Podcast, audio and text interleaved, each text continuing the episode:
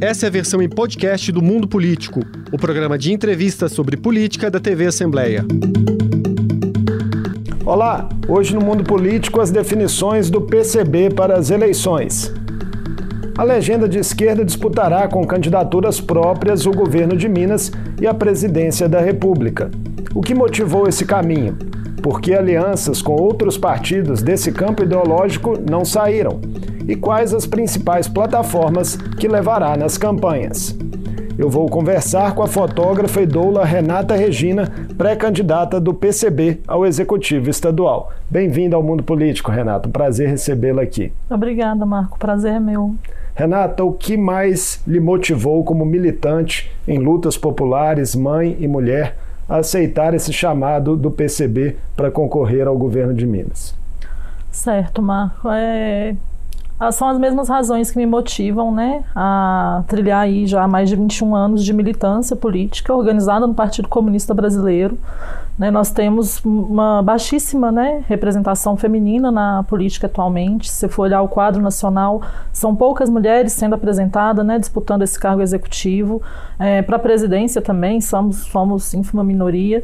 E para além né, dessa questão da representatividade, que para a gente não, não se resume em si, né, a gente quer mulheres, mas mulheres trabalhadoras e comprometidas né, com a classe trabalhadora, sendo eleitas para nos representar de fato, tem toda essa necessidade aqui no nosso estado de estar sendo construída uma alternativa popular e revolucionária para o governo do estado. Né? A gente vê setores da centro-esquerda é, apoiando né, candidatos que estão aí atrelados ao poder econômico, que são de partidos, inclusive, que são da base de sustentação do governo Bolsonaro, né, desse governo que a gente considera entende como genocida.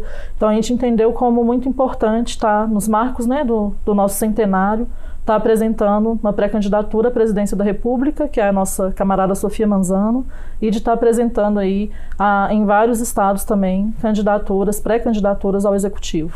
O PCB ainda pode buscar alianças ou a tendência aqui em Minas é mesmo caminhar sozinho?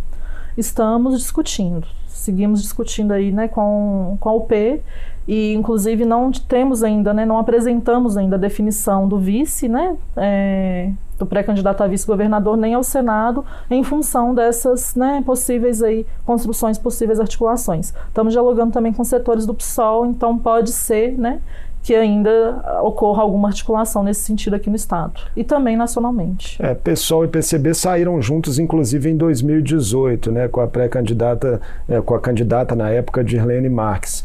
Ainda dá tempo de uma construção que possa unir os dois partidos? Há uma ponta de esperança aí?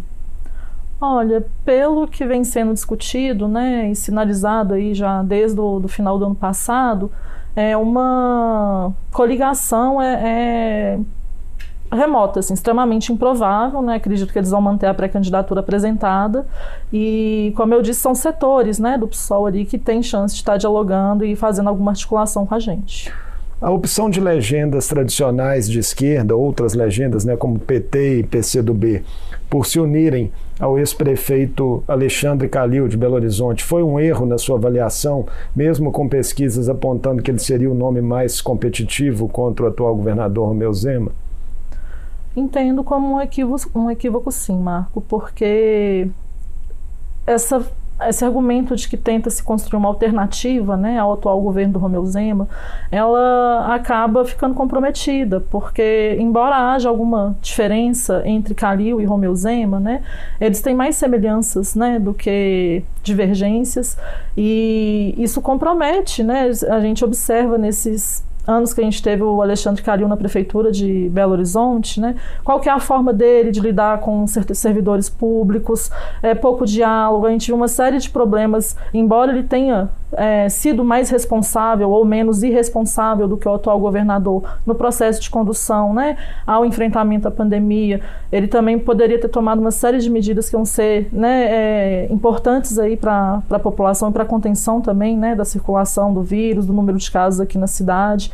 No último dia do governo do Alexandre Calil aqui na prefeitura, né, a Guarda Municipal agrediu brutalmente as trabalhadoras e trabalhadores da educação. Então a gente entende que Alexandre Calil já deu mostras, né, além de boa parte do que ele se comprometeu, né, tanto no, na sua primeira eleição quanto na reeleição, ele não chegou a cumprir Entende? Então a gente não enxerga como Alexandre Calil pode ser uma alternativa ao, ao atual governador Romeu Zema. Em relação ao governo estadual, quais são as suas principais críticas à gestão? O Zema é um ultraliberal, né? Ele vem desde sua campanha eleitoral fazendo esse compromisso com o processo de desestatização das nossas empresas públicas. A gente é veementemente contra esse processo aí de privatização que ele vem tentando avançar desde seu primeiro dia de governo. Né? A gente não concorda com a forma que ele tem conduzido todos os processos de licenciamento ambiental, de concessão aí para as minerações, para as empresas mineradoras, inclusive contrariando a legislação aprovada aqui nessa casa legislativa mesmo, certo? Então o Zema ele tem tido essa e teve uma, sem falar, né, que no pior ano da pandemia aí a gente foi o estado que menos investiu em saúde, né? Isso é um absurdo e dá um sinal claro né, de qual é a proposta, qual é o projeto político desse senhor. E a gente é veementemente contra todo esse processo aí de ofensiva de privatização, contra esse, essa proposta de recuperação fiscal que, que ele busca aderir em nível nacional e vem tentando implementar aqui no nosso estado. Ele sempre argumenta que pegou o estado em condições é, precárias e que voltou a pagar em dia, mas é pouco na sua avaliação. É pouco, é o mínimo, né? Você arcar com suas responsabilidades é o mínimo, né? Que, que, um governador precisa fazer, mas ainda arca parcialmente. Né? Nossos é, servidores da educação, por exemplo, não recebem o piso, conseguiram um reajuste é, que ainda não alcançava o piso, mas que garantia uma melhor recomposição salarial para a categoria, aprovado aqui nesta casa também, que foi contestado pelo governador judicialmente, certo? Inclusive, o Zema mostrou um extremo descaso também, né? não só com a saúde, mas com a educação no nosso estado. A gente vê a situação das universidades é, estaduais também só se agravando. Não é mentira que ele pegou é, o estado no vermelho já, mas isso é algo que vem se arrastando desde a década de 90 e a gente pode observar que a condução dele não avançou na solução do problema. Pois é, Minas vive uma situação fiscal delicada, com orçamentos anuais deficitários e dívidas acumuladas com a União. A proposta do governo Zema seria a adesão ao regime de recuperação fiscal, que não avança aqui na Assembleia, não tem apoio na casa para que avance. Como um governo do PCB enfrentaria esse cobertor curto? Olha, é, a gente entende que esse regime de recuperação fiscal ele não vai conseguir alcançar o equilíbrio fiscal, no Estado e vai comprometer ainda mais o acesso aos serviços públicos, que é fundamental para a imensa maioria da população desse Estado, e vai comprometer, além da qualidade do serviço, a situação dos, dos servidores públicos, né, que ficam impactados por essa impossibilidade de, de ter reajuste salarial e uma série de, de outras restrições, como, por exemplo, a abertura de concurso público, sendo que a gente tem um déficit atualmente aí no funcionalismo público que precisa ser recomposto. E a gente entende também que o regime é, de contratações que vem sendo adotado pelo governo para estar tá suprindo algumas, não são todas, algumas dessas vagas, também não é uma solução né, para esse problema e a adoção do regime de recuperação fiscal ia dar brechas ainda maiores para esse tipo de, de contratação virar é, seguir sendo né, a regra aqui em nosso estado. O regime de recuperação fiscal já foi implementado em outros estados e já mostra que ele não avança para a solução do problema da dívida e que ele só precariza ainda mais a situação da população. Quais alternativas para aumentar a arrecadação? Certo. A gente precisa rever uma série de coisas em relação à política tributária em nosso estado como, por exemplo, o governo estadual concede uma série de isenções fiscais que precisam ser revistas. Não faz sentido, se você alega ter um estado quebrado, um estado no vermelho, você sair oferecendo isenções fiscais. A gente precisa rever essa política urgentemente, inclusive é importante que a população esteja atenta como essa política de isenção fiscal tem sido usada como troca de favores políticos, né, para ajudar aí que determinados setores, determinados representantes de um pequeno grupo econômico se mantenham no poder certo? Então a gente pode estar revendo esse processo de isenção fiscal, pode estar é, revendo todo o processo de tributação sobre as minerações, sobre a mineração, porque a mineração causa um impacto ambiental desastroso em nosso estado, né? Só Minas Gerais é o estado que já teve dois dos maiores crimes ambientais que esse país já, já sofreu. Então é importante que a gente reveja toda essa política de de concessão de licenças, faça ajustamento fiscal, né, na curto prazo, mas avance aí para um processo de reestatização de todo o processo de extração, de beneficiamento de, de minério de ferro em nosso estado. O minério precisa ser nosso. Você já citou, Renato, um pouco sobre a pandemia, né, que de fato trouxe desafios adicionais ao poder público e aprofundou desigualdades em meio a uma crise econômica persistente. Que lições a pandemia deixa né, para o serviço público na sua avaliação? Olha, ficou evidente na importância do sistema único de saúde, é, foi fundamental para que a gente conseguisse não ter é, números mais desastrosos ainda do que já teve né, nessa pandemia, porque infelizmente seguem aumentando. Né? É importante frisar também que a pandemia ainda não está controlada, a pandemia não acabou. Inclusive, estamos tendo uma nova um novo ciclo de aumento de casos aqui em Belo Horizonte é algo que acontece em todo o estado, né? E a gente ainda tem uma parcela da população infantil aí, né, menor de 5 anos, sem estar vacinada e já é, já retomou aí a sua rotina escolar, colocando ela grandemente em risco. Então, das lições da pandemia, acho que sobretudo ficou isso, a importância que tem os serviços e os servidores públicos. Né? E ficou evidente também, acredito que o descaso né, do atual governador no que tange à educação e no que tange à situação dos estudantes que ficaram né, em regime de educação remoto, muito deles sem ter acesso à internet, muito deles sem ter acesso à alimentação. O governo estadual também não teve um programa é, adequado né, para estar tá oferecendo aí alguma forma de auxílio, não concedeu cesta básica e o auxílio alimentação que ele ofereceu não era regular em todas as cidades, sendo que havia cidades que o que era oferecido não era o suficiente para a alimentação de uma família de três pessoas nem para três dias. Então ficou evidente, na minha opinião, o descaso do senhor Romeu Zema ante a reprodução aí da política é, bolsonarista na condução e enfrentamento da pandemia, uma política negacionista. Então o governo federal falhou também, né? Miseravelmente falhou miseravelmente e ficamos expostos aí, né?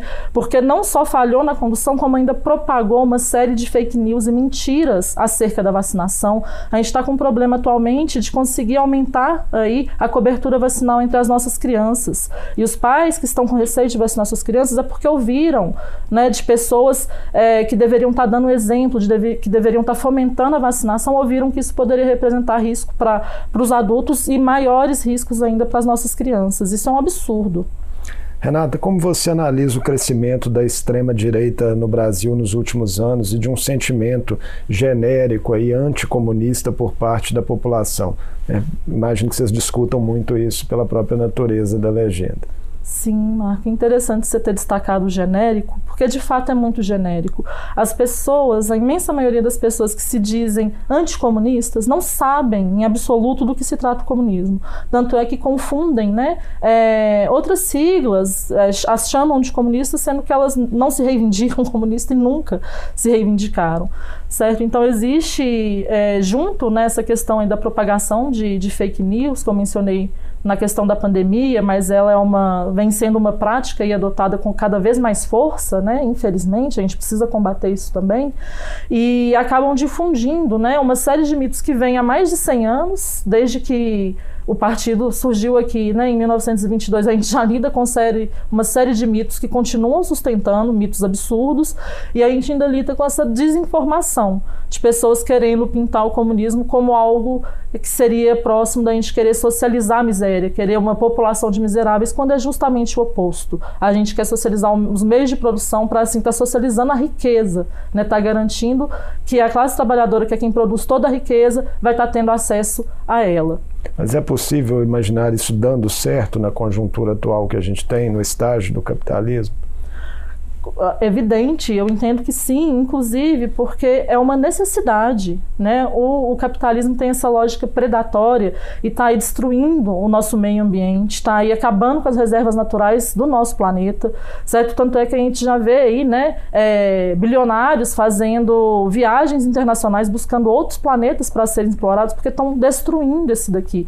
O capitalismo, ele significa é isso, a maior parte da população na extrema pobreza, a maior parte da população população sem acesso a direitos básicos e essenciais já garantidos, não só pela Declaração Universal dos Direitos Humanos, como no caso do Brasil, previsto constitucionalmente e no nosso Estado também, entende? Então, é uma necessidade a gente conseguir avançar para a superação desse sistema que, para mim, representa a destruição do, da nossa casa, né, do planeta Terra e a destruição da humanidade. Falando um pouquinho do quadro da sucessão presidencial, Renata, no plano nacional, há um movimento por parte de alas da esquerda e de lideranças progressistas pregando votos no ex-presidente Lula já em primeiro turno para evitar a reeleição de Jair Bolsonaro e supostas tentativas de golpe. O PCB tem uma pré-candidata ao Planalto, né, Sônia Manzano. Como Sofia. partido Sofia Manzano, desculpa. Como o partido vê essa questão? Olha, respeitamos, né, evidentemente, a, a, decisão aí dessas siglas, mas a gente não entende que a forma que está se reproduzindo, né, esse processo de articulação visando, né, o, o resultado eleitoral aí, como algo que possa refletir de fato, né, em algo positivo para a maioria da população brasileira, que é a classe trabalhadora. Entende? Então você vê, quando você escolhe um inimigo histórico da juventude da classe trabalhadora para ser seu vice, né, reproduzindo inclusive um contexto que já deu errado no passado muito recente, né, porque, é, como você mencionou, riscos de golpe a gente sofreu, né, a ex-presidente, a ex-presidenta Dilma sofreu é, um golpe aí que foi grandemente articulado pela pessoa que estava ali ocupando, né, é, a, a sua vice. Então a gente não entende que da forma que isso está se configurando, da forma que essa aliança abre mão né, de determinados aspectos que para a gente são imprescindíveis, né, como a refogação de todas essas reformas que a gente vem sofrendo aí nos últimos anos e que ajudou a agravar a situação da população brasileira, a gente não entende se a gente não conseguir avançar nesse sentido, como conseguir fazer a, a transformação que a, a nossa sociedade precisa. E, inclusive, a tendência, né, como a correlação de forças hoje é menos favorável ainda do que era né, antes da, da primeira eleição, do primeiro governo petista, a tendência é que essa situação se agrave ainda mais com as concessões que estão sendo feitas aí nessas negociações em prol é, do processo eleitoral. E a gente entende que né, o processo eleitoral brasileiro tem dois turnos e é fundamental para o Partido Comunista Brasileiro estar tá dialogando com a população nesse momento que ela se encontra mais receptiva, mais aberta para o debate político, está mostrando que nós seguimos existindo e organizados ao longo desses 100 anos de história e que nós temos projetos e propostas que não só são factíveis, como representam né, a real necessidade, a necessidade concreta da classe trabalhadora. A democracia brasileira está em risco em alguma medida? Eu te faço essa pergunta porque muitos analistas veem nessas constantes trombadas institucionais entre o Palácio do Planalto e o, e o Poder Judiciário elementos aí que possam levar a essa conclusão. Olha, Marco, eu entendo que desde o processo de redemocratização, a nossa democracia nunca deixou de estar sob ameaça. É importante ressaltar isso.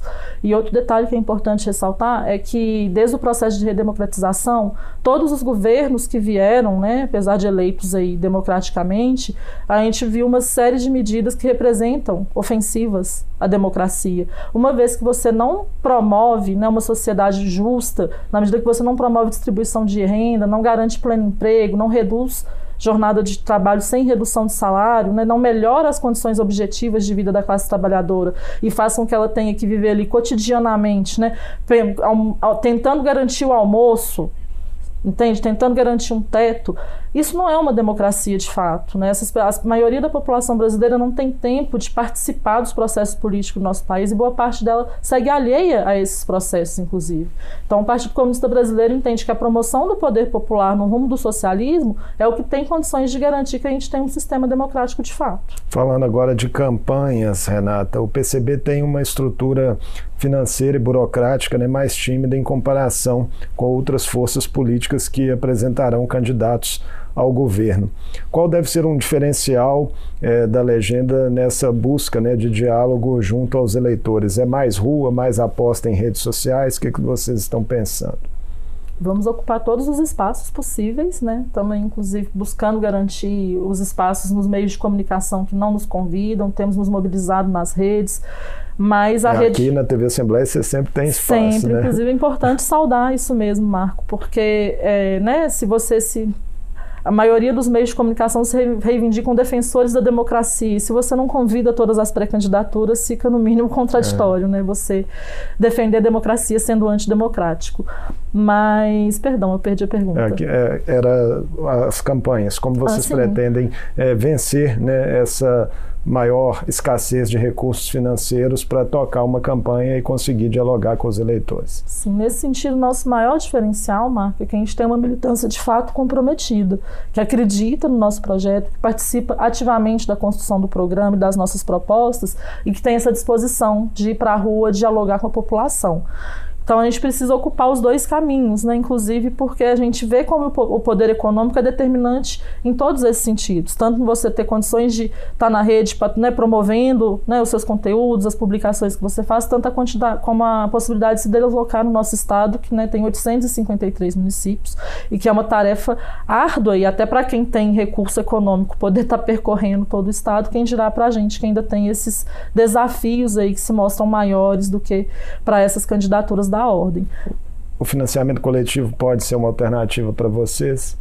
A gente está trabalhando nessa possibilidade, buscando fazer com que isso seja né, um meio de fortalecer as nossas pré-candidaturas e futuras candidaturas, tendo em vista que a gente recebe uma parcela pequena né, de fundo eleitoral para estar tá distribuindo aí por todo o país, mas é algo que pode potencializar sim. Não tem, não tem como te dizer que vai se resolver o problema, mas certamente vai ajudar.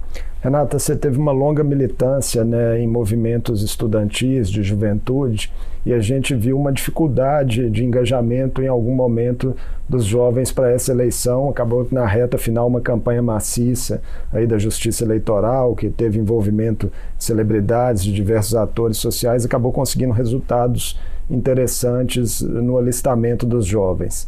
Mas você vê hoje os jovens brasileiros é, dispostos efetivamente a debater política? Qual a sua percepção? Olha, dispostos, acredito que sim, mas esse agravamento das condições de vida do, do povo brasileiro, que impacta necessariamente também nossa juventude, reflete muito nisso, sabe, Marco? Porque, é, ainda mais nesse contexto de pandemia, o número, o índice de evasão escolar, agora com retorno presencial, ele cresceu grandemente. Né? A gente teve, no último ano, aí, o menor número de inscritos no, no Enem, né, que é uma forma de estar se ingressando no ensino superior. Então, ante essa, essa, esse contexto tão adverso, né, a necessidade de buscar meios de estar sobrevivendo tem sido imposto, inclusive, para a nossa juventude, que tem sido impedida, inclusive, de sonhar né, em alcançar é, melhores condições de vida, em estar tá conseguindo né, ingressar e concluir num, numa graduação. Então a gente entende que tudo isso impacta grandemente, né, sem contar como a saúde mental de toda a população, mas acho que sobremaneira da nossa juventude, das crianças, foi impactada aí por esse processo de pandemia. Para a gente encerrar, Renata, a gente tem feito aqui uma pergunta a todos os pré-candidatos que comparecem à TV Assembleia sobre o sistema eleitoral brasileiro que vem sendo alvo de constantes ataques e acusações aí sem provas do presidente Jair Bolsonaro e de aliados próximos sobre supostas fraudes. A candidata Renata Regina confia nas regras democráticas vigentes no país? Confio e lamento que elas não sejam devidamente cumpridas, implementadas, mas o que eu entendo que compromete né, o processo, a democracia no processo eleitoral brasileiro não é a questão das urnas eletrônicas. Acho as urnas eletrônicas plenamente confiáveis. Renata, muito obrigado por sua participação conosco aqui no Mundo Político. Boa sorte aí na campanha pelo governo de Minas, pelo PCB. Agradeço, Marco. Foi um prazer recebê-lo.